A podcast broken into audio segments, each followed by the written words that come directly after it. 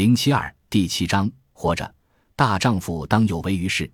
两千零六杠两千零一十四第一节社会稳定善治论一从瓮安事件确定平安协会方略。二零零八年，国际金融危机的猝然而至，汶川地震、玉树地震、舟曲山洪泥石流等自然灾害的频发，北京奥运会、上海世博会等国际盛事的相继召开，使得这一年欢快与伤感交错，五味杂陈。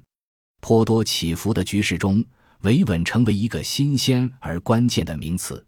自二十世纪九十年代中期以来，我国群体性事件数量呈现出不断增多的趋势。二零零五年发表的《社会蓝皮书》表明，一九九三年到二零零三年间，群体性事件数量已由一万起增加到六万起，参与人数也由约七十三万增加到约三百零七万。爆炸性数字的背后是社会问题和矛盾的日益突出。中国已经进入了风险社会时期，突发事件一发频发。二零零八年下半年，我出乎意料地进入到了社会稳定领域的研究。泰山以东有座徂徕山，在向东是莲花山，往东南则是蒙山。这一带是著名的鲁中山地，山东的屋脊。从飞机上看，山山相连。只有群山中的洼地里有一条条大路游走相通，而在群山之中有个名为心泰的县级市，与孔子、伯夷、伊尹一起被孟子称为四圣之一的和生柳下惠便生长于此。到新泰市调研纯粹出于偶然，我曾在泰安写过一篇公安打黑的调查，得到高层批示。一次酒席上。新泰市政法委书记刘玉得知对面坐的是我后，马上站起来敬酒说：“我们遇到真人了。”刘玉是很想办事、能力很强的干部，于是把我请到了新泰看看。新泰市地处四个地级市交界处，人口多，少数民族聚集，很多乡镇位于矿区、库区、山区，各种矛盾冲突时有发生，社情十分复杂。新泰平安协会便是在这种情况下。由农民企业家为保卫企业财产、保护经济发展环境自发组织起来的，是一个看家护院性质的民间组织。一到心态，我便抓住平安协会号脉。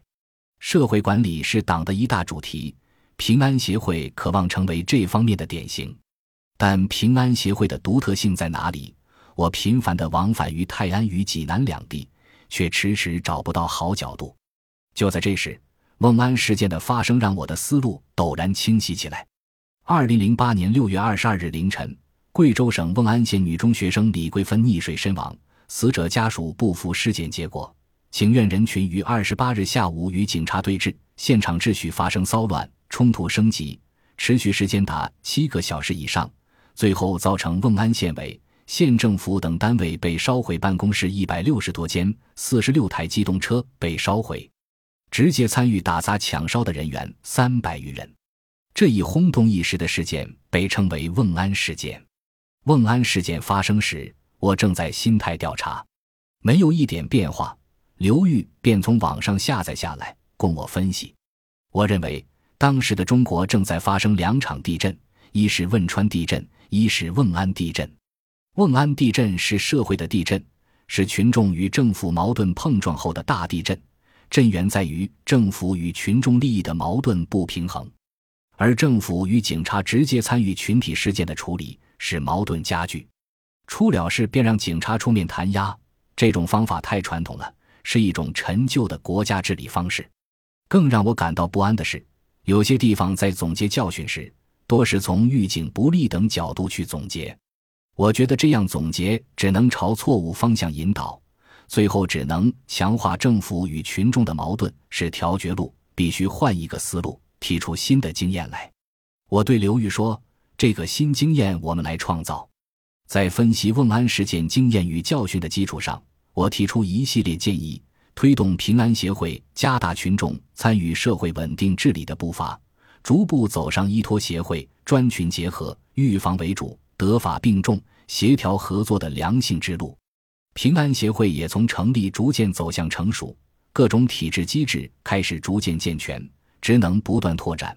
从最初的看家护院，治安防范发展到矛盾化解、法治宣传等方面，逐渐承担起了政府原先一些做不了、做不好、不能做、不该做的事情。之后，平安协会职能发挥又上了一个台阶，由化解矛盾、维护社会稳定向推动经济发展、巩固基层政权延伸。我的对策与建议被地方政府吸收，很多变成文件精神。我到北京工作后。市政法委副书记张新德和市综治办主任倪德润经常到北京看望我，介绍基层平安协会的发展情况，听取我的意见。